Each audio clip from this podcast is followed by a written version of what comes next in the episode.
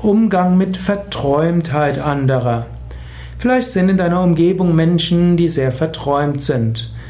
Und auf der einen Seite findest du das irgendwo schön, dass die so verträumt sind, auf der anderen Seite muss die Arbeit auch gemacht werden.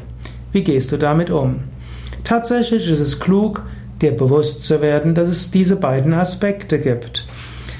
Verträumtheit führt auch dazu, dass Menschen sich sehnen nach einer besseren Welt. Verträumtheit kann dazu führen, dass Menschen auf den spirituellen Weg gehen.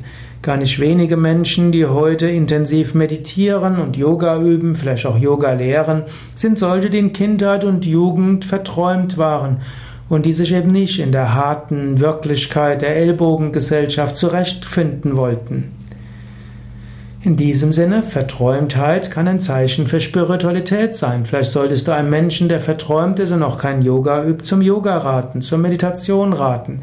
Vielleicht sucht dieser Mensch nach einer höheren Wirklichkeit und diese kann er finden im Yoga und in der Meditation. Verträumtheit kann auch heißen, dass jemand kreativ wird.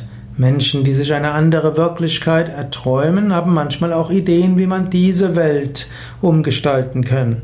Deshalb kann es helfen, den Verträumten mal zuzuhören. Selten werden die Verträumten selbst das umsetzen können.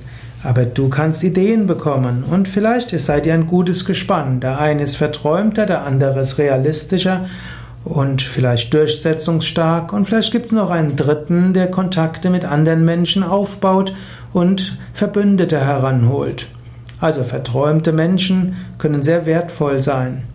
Natürlich, manchmal musst du auch mit einem verträumten Menschen ausmachen, dass er oder sie auch irgendetwas tun muss. Manchmal müsst ihr Vereinbarungen treffen, die schriftlich festhalten, dass auch der verträumte Mensch sieht, es gibt Termine, es gibt Aufgaben, die er zu erledigen hat. Es reicht nicht aus, sich nur in eine andere Welt hineinzubegeben, in seine Traumwelt. Er muss auch auf einer physischen Ebene einiges tun und bewirken. Bei verträumten Menschen kann es helfen, das fest verbindlich auszumachen.